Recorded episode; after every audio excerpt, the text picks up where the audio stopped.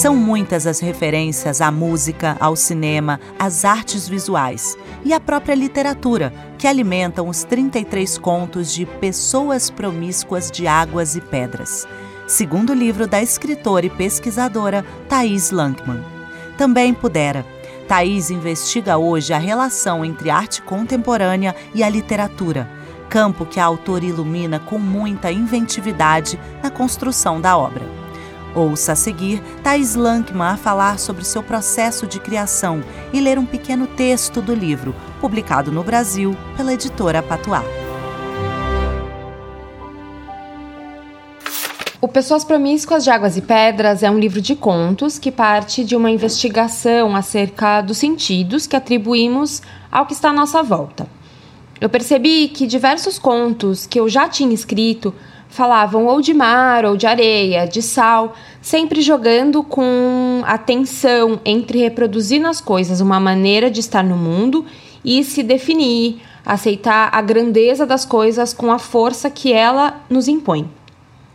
A partir daí, eu comecei a produzir outras histórias, sempre tentando mapear desde superstições, a práticas artísticas, até a impressão de que muito da nossa subjetividade se imprime na construção contínua de uma relação com os elementos mais banais e frequentes a que temos acesso. Junto com anotações e rascunhos, eu também fui colecionando citações de outros autores e trechos de filmes, letras de músicas.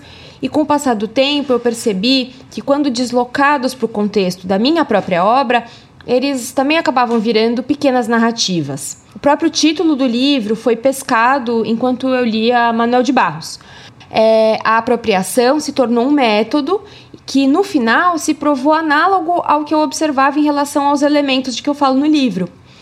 É, se você pegar, por exemplo, a sensação que tantas pessoas têm que precisam de um banho de mar para dar uma renovada, uma purificada, ou mesmo quando a pessoa não procura isso, mas dá um mergulho e de repente sente uma coisa muito boa. Ou então, é, quando você vai em uma cachoeira e vê aquele monte de pedrinhas empilhadas e você mesmo faz a sua pilha de pedrinhas. Eu acho que o trabalho do escritor, ou pelo menos o meu trabalho como escritora, tem alguma coisa muito parecida com essas ações. E foi isso que eu procurei exercitar construindo esse conjunto de contos para formar o meu livro. Para encerrar, eu vou ler um conto chamado Bent Pool, Elm Green e Drag Set Miami 2019 ele é uma resenha dessa obra de arte que consiste em uma piscina posicionada na vertical, como dobrada ao meio. Correr em direção à piscina e se jogar nela até doer. Sentir a temperatura do concreto e das luzes. São algumas das possibilidades. Porque piscina dobrada e não tobogã impossível. Toda piscina é um tobogã impossível, todo tobogã é um preâmbulo, uma ansiedade. Uma piscina vazia é um luto, a não ser que você tenha um skate. Uma piscina dobrada é uma escalada para o céu e um portal para uma outra dimensão inatingível, confortável de ver e que ao mesmo tempo convida ao choque violento, única interação possível, da qual se extraem roxos e inchaços.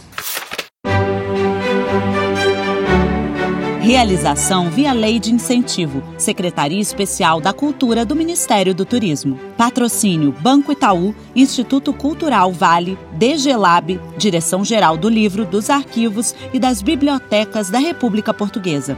Itaú Cultural e Ministério da Cultura e das Indústrias Criativas de Cabo Verde. Apoio CPLP, Comunidade dos Países de Língua Portuguesa.